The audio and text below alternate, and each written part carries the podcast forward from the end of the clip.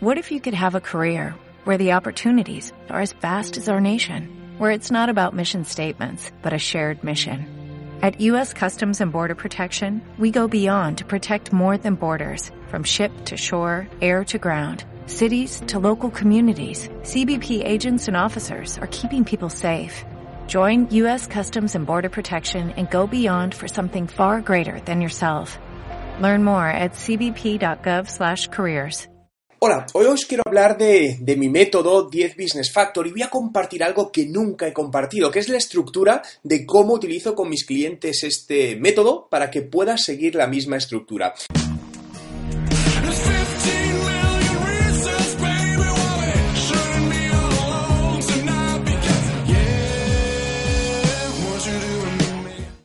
Por contextualizarte, eh, este método eh, lo creé hace muchísimos años y lo utilizo pues con mis clientes a la hora de implantar sus procesos de transformación digital y el marketing digital.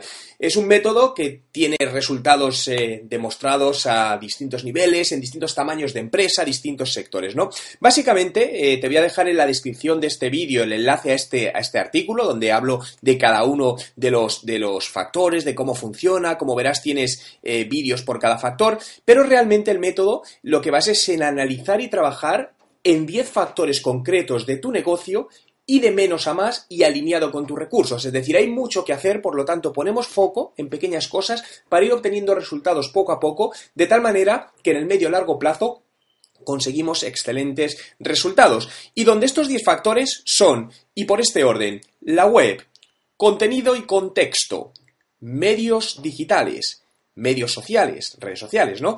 El factor 5 es la reputación, factor 6, datos, factor 7, marketing de influencia, factor 8, móvil, factor 9, liderazgo de negocio y factor 10, geomarketing 2.0, ¿no? Pero realmente lo que os voy a mostrar hoy es justamente los guidelines, ¿no? Es decir, cómo es la estructura que sigo con mis clientes cuando empiezo a trabajar con ellos para que obtengan resultados con, mi método, ¿no?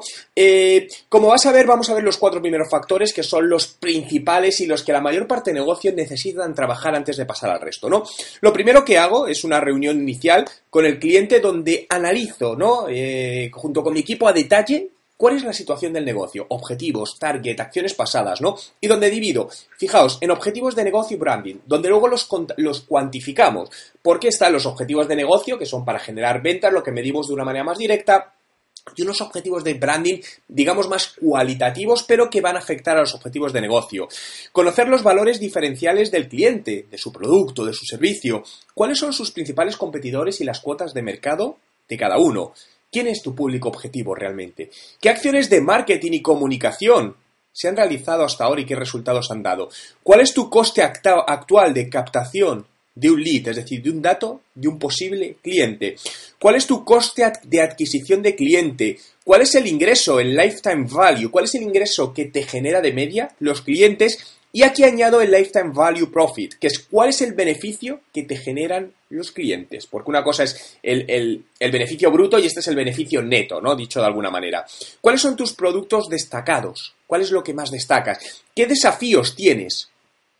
¿Qué es lo que quieres conseguir en los próximos 12 meses? ¿no? Todo esto lo enfoco en un marco mínimo de 12 meses. ¿Cuál es tu inversión de publicidad digital que has estado haciendo actualmente y que puedes hacer en los próximos 12 meses? Y comentarios, ¿no? Esto sería la primera parte, que es una reunión inicial de contexto para conocernos mejor, conocer mejor tu negocio y poder eh, asesorarte adecuadamente, ¿no? A continuación pasamos a la parte de realizar una microauditoría digital, ¿no? Donde le doy acceso al cliente a mi herramienta online para que conteste una serie de preguntas, me deje cierta información y a partir de ahí hacemos un análisis de resultados, le enviamos un documento de más de 20 páginas donde detallamos su situación en cinco dimensiones diferentes de cada factor, es decir, se analizan los 10 factores para saber dónde estamos ahora mismo y con ello hacemos una propuesta de dos objetivos por cada factor y se alinea con los objetivos de cada cliente. Es decir, ¿vale? En función de lo que hemos definido anteriormente, de qué quiere conseguir ese cliente en los próximos 12 meses y siempre viendo que esos objetivos sean realistas, ¿no? Y esto es importante, porque muchas veces si marcamos unos objetivos no realistas, todo esto lo vamos a, trazar mal. Y esto es muy importante y ahí es donde también le hago hincapié a los clientes. Porque muchas veces me encuentro con que quieren conseguir una cosa, pero que no es realista en 12 meses, dada su inversión, sus recursos, su posicionamiento actual del mercado y a lo mejor requiere más tiempo, ¿no? Entonces ahí eso sí es importante también asesorar en toda esa parte. Entonces, marcamos dos objetivos que vamos a conseguir por cada factor y alineados, insisto, con el objetivo del cliente. Se lo pasamos al cliente, el cliente, oye, pues me parece bien, lo apruebo y nos ponemos en marcha. Y por lo tanto empezamos a trabajar el primer factor. Y el primer factor es la web, ¿no? La web al final es tu casa digital y es donde se van a producir las conversiones. Si este factor no está bien trabajado, el resto de factores van a perder efectividad o no te van a funcionar. Por lo tanto, hacemos un análisis web un análisis profundo hablo de Google Analytics, ¿vale? Si lo tiene instalado, la mayoría normalmente lo tienen, es decir, qué ha pasado, cómo, cómo, han sido los datos del pasado, porque estos datos además nos van a ayudar a marcar objetivos con cierto criterio, ¿no? Porque al final siempre baso los objetivos en función de resultados y de datos reales, no en función de lo que quiero sino de lo que se puede conseguir con datos reales, ¿no?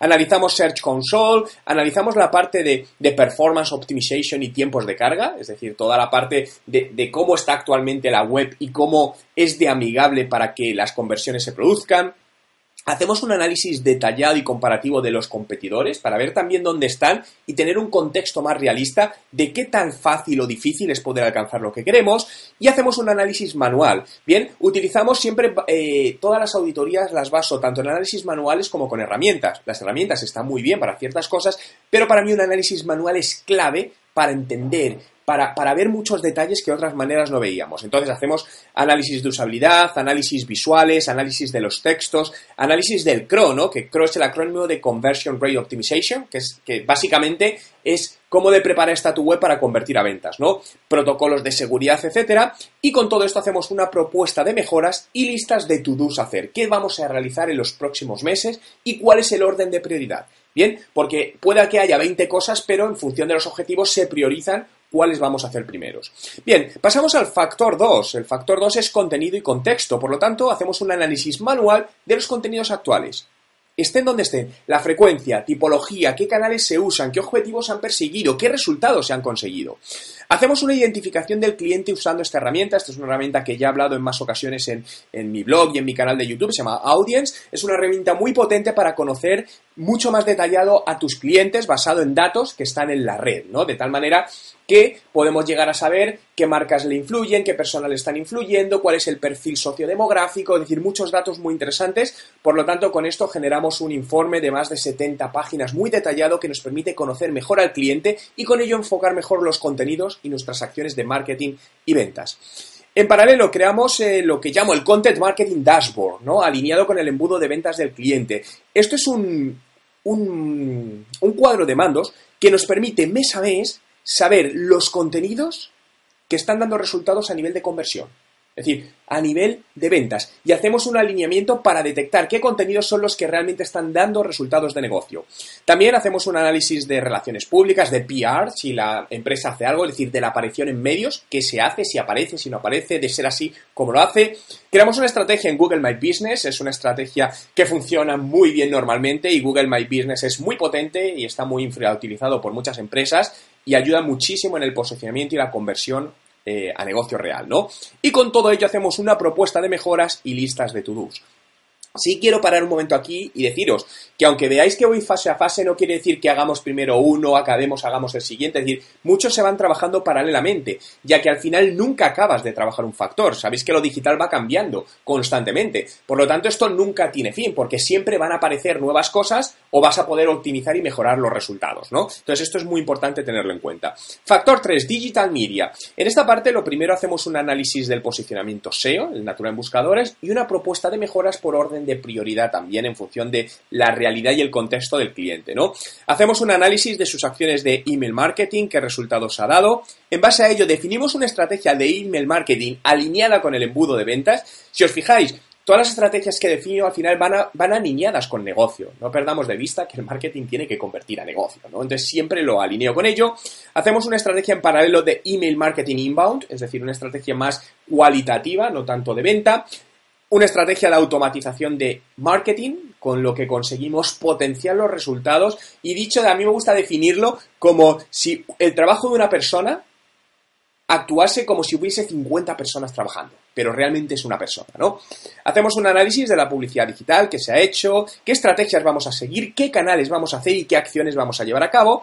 Creamos también otro cuadro de mandos, lo llamo Digital Marketing Dashboard y alineado con objetivos cuantitativos y cualitativos del cliente. Este es un cuadro de mandos mensual que hacemos a medida de cada cliente y se alinea, es decir, lo que refleja es el embudo de ventas del cliente desde que da con tu marca hasta que acaba comprando y con todo ello por cada uno de los canales, de tal manera que llegamos a saber qué canales son los más rentables, cómo optimizar esos canales, cuál es el retorno de la inversión de cada uno de ellos, ¿no?